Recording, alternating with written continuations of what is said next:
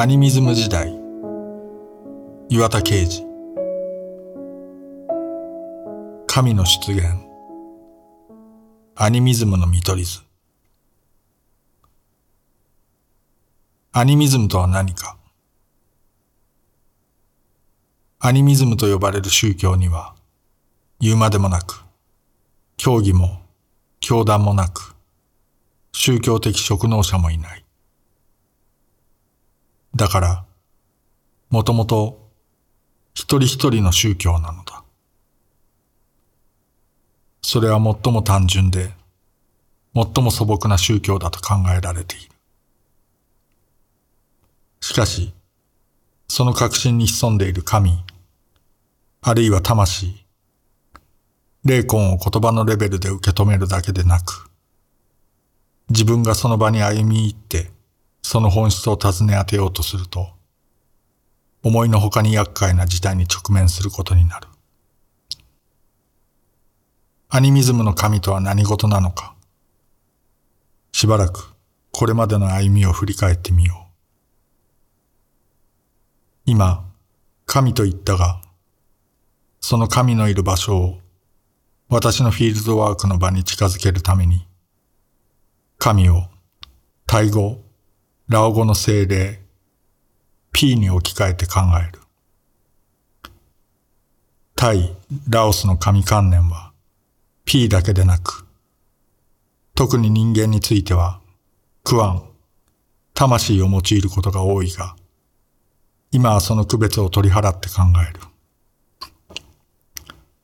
地域ごとの呼び名、その歴史的変遷、特に大都市における最近の要例などを研究することは、それはそれで大切なことだけれども、この場の目的からは煩雑に過ぎるからである。それらを P で代表させ、やがて神で代表させたいのだ。P、精霊はものではない。猫の P、巨木の P、水の P などというが、その場合、P は消し粒、ごま粒のようなものではない。猫の身体に P が潜んでいるわけもなく、木を切って P を取り出すこともできない。猫がいる。P もそこに隠れている。木がある。P も木の葉の先でそよいでいる。しかし、そこに P というエナジーを帯びた粒子を探しても無駄だ。P は直接経験。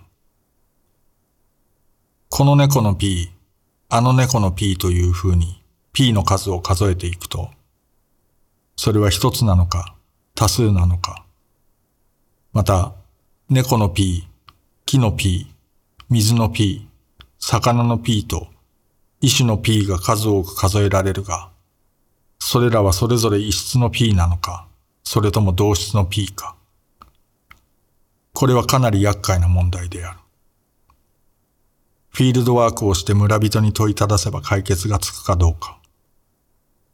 半分は解決するが、半分は解決しない。その場に参与するというなら、村人が P の現れを経験する現場に立ち会わなければいけないが、そんなことはまずできない。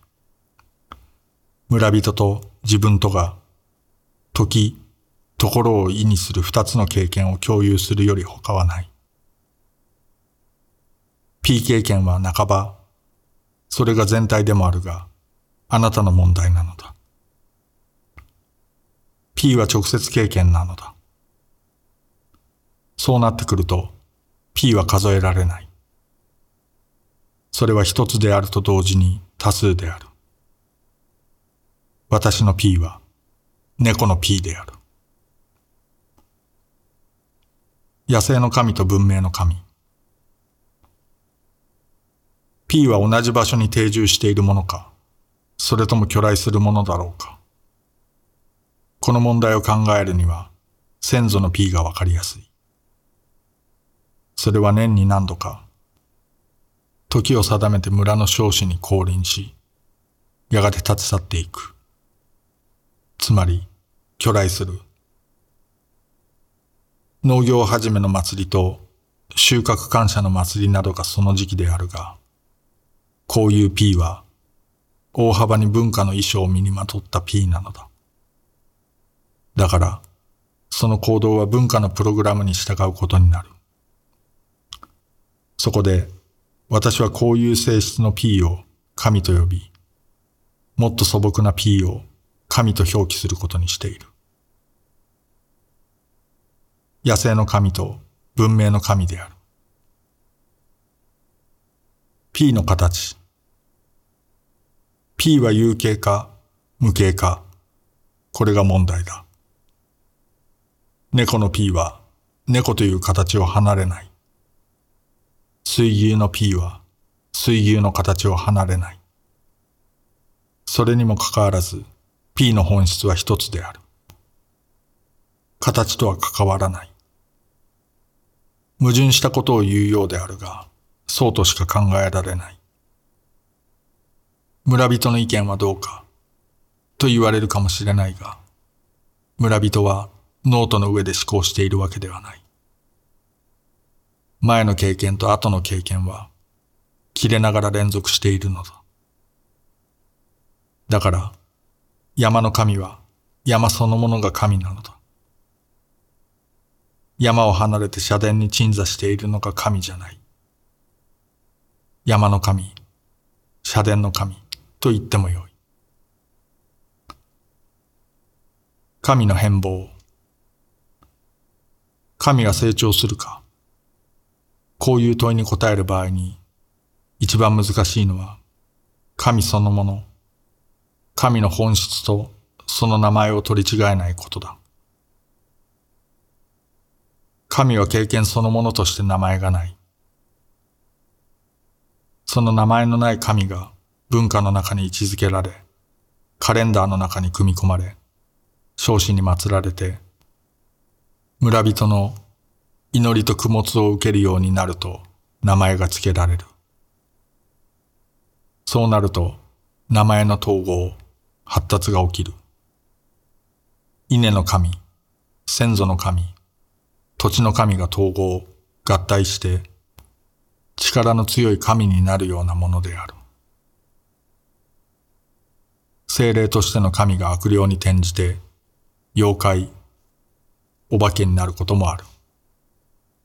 そうなると、民族文化の中で、おどけた、痛快な、そしてしんみりした役割を果たすことになる。一面からすれば神の慣れの果てであるが、一面からすれば神の物語化である。神の足跡。神を神の足跡と捉えてもよい。足跡だけが見えるのだ。虎に出会うことはほとんどない。しかし、その足跡を見つけることはある。草原の土に足跡が続いている。なんだ、足跡か、と安心していると、突然、背後から虎が襲いかかってくることがある。その時、虎の方向が神で、足跡が神かというと、そうでもあるし、そうでもない。いくら威力があったって、脅し、飛びかかり、殺戮するだけではダメだ。神ではないし、神にもならない。しかし、殺した者が蘇るというなら話は別だ。そうなったら、虎が神かどうか考え直さなくてはならない。ラオスの夜の草原で、私も虎に出会ったことがある。子供の虎だった。あの虎は、今元気にしているだろうか。あれは神以前、神以前の虎だった。最初のやりとり、ご修正。驚きと安らぎが同時に訪れる。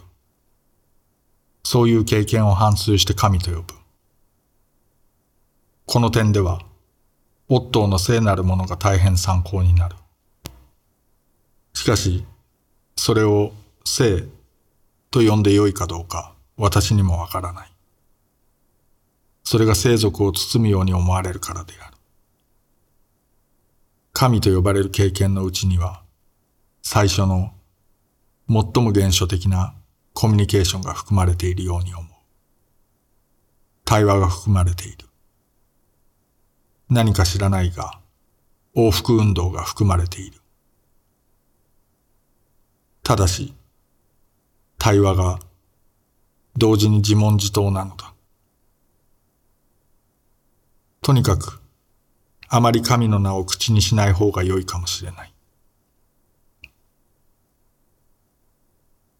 神を見出す方向。アニミズムは神経験の宗教的文化的表現である。その経験は単に日常性から非日常性の方向において現れるだけでなく、神から神へという方向において現れる。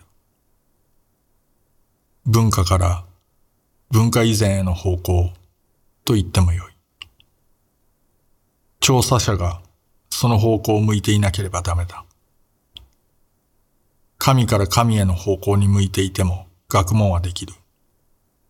しかし、宗教にはならない。大切なことは、方向を持った出発だ。その出発点だ。自分学の中の神。アニミズムの木がある。アニミズムの木は未生の木だ。種子が地に落ちて芽生えたものばかりだ。根があり、幹があり、枝があって葉が茂っている。枝が折れていることもある。しかし、時が来ると花が咲いて実がなる。実は鳥に食べられてから地に落ちる。